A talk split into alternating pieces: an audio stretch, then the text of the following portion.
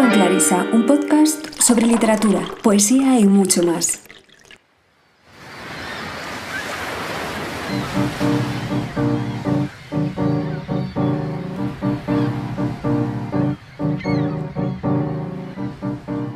Hay luces que despiertan los más bellos recuerdos, sombras que palpitan dentro de ti y ni siquiera puedes describir.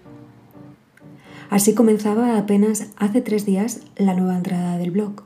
Mi intención era escribir sobre la lectura de Nada, novela escrita por la irrepetible Carmen Laforet, situada en la Barcelona de posguerra. Aquella primera intención ha quedado, aunque me resista a ello, prácticamente relegada. Cuando escribo estas líneas es 26 de febrero de 2022.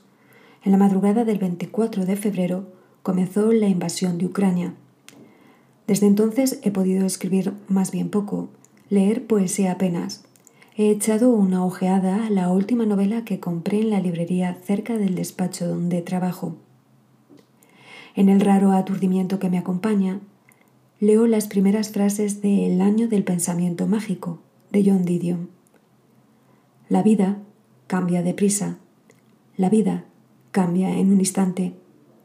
Recuerdo que fui feliz con el libro entre las manos pensando en todo lo que me quedaba por leer. Subí a la cuesta que lleva a la panadería Obrador Artesana, cita ineludible los sábados por la mañana. Me disponía a comprar un par de petit suisse.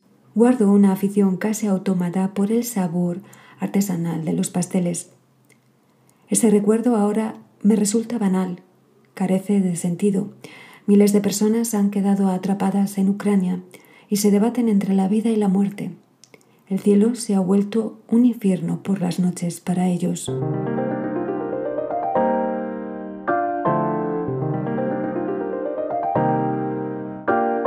Fuera de ese campo de batalla tan lejano y a la vez tan próximo, el día en un entorno sin violencia se antoja extraordinario, incluso tal vez inmerecido.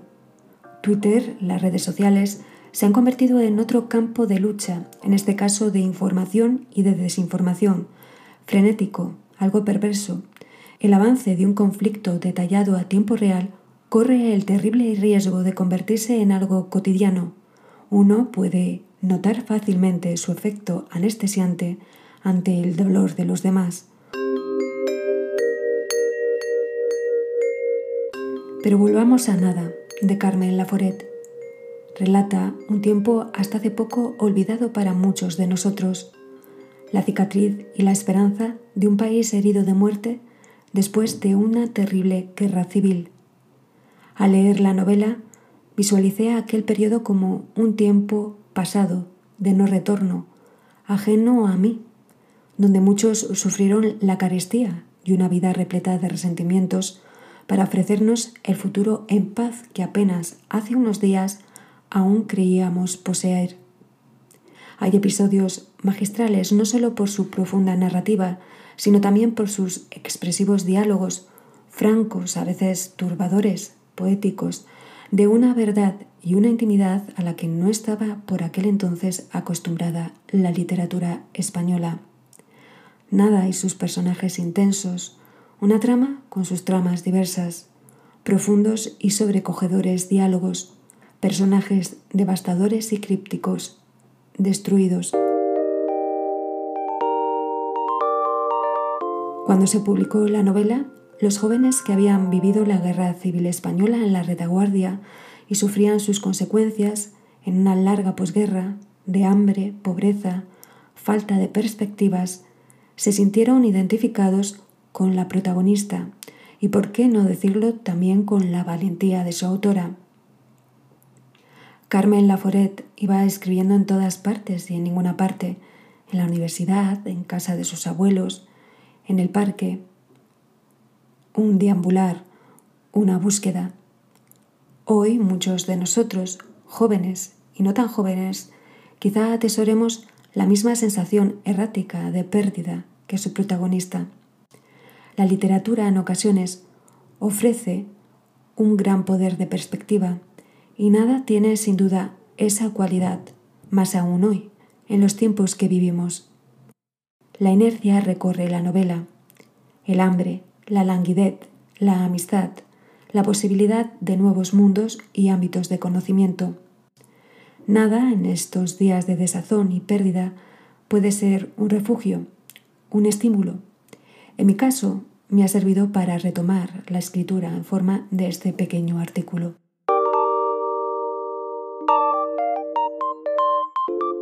Carmen Laforet abrió camino, una forma de escribir más libre, más natural, más moderna, fuera de estrecheces, alejada de ese régimen que había asumido a la sociedad en la represión. Es una primera obra maestra realmente femenina. Me pregunto si estamos viviendo ya, de manera global y estricta, un profundo retroceso en ese sentido. La novela comienza así. Era la primera vez que viajaba sola, pero no estaba asustada, por el contrario, me parecía una aventura agradable y excitante, aquella profunda libertad en la noche. La sangre, después del viaje largo y cansado, me empezaba a circular en las piernas entumecidas y con una sonrisa de asombro miraba a la gran estación de Francia y los grupos que se formaban entre las personas que estaban aguardando el expreso y los que llegábamos con tres horas de retraso. El olor especial, el gran rumor de la gente, las luces siempre tristes tenían para mí un gran encanto, ya que envolvían todas mis impresiones en la maravilla de haber llegado por fin a una ciudad grande, añorada en mis sueños por desconocida.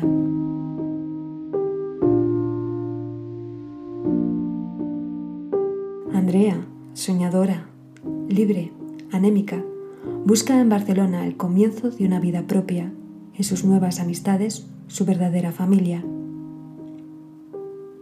Hoy, desgraciadamente, hay tantos sueños, tantas vidas perdidas. Te con Clarisa, un podcast sobre literatura, poesía y mucho más.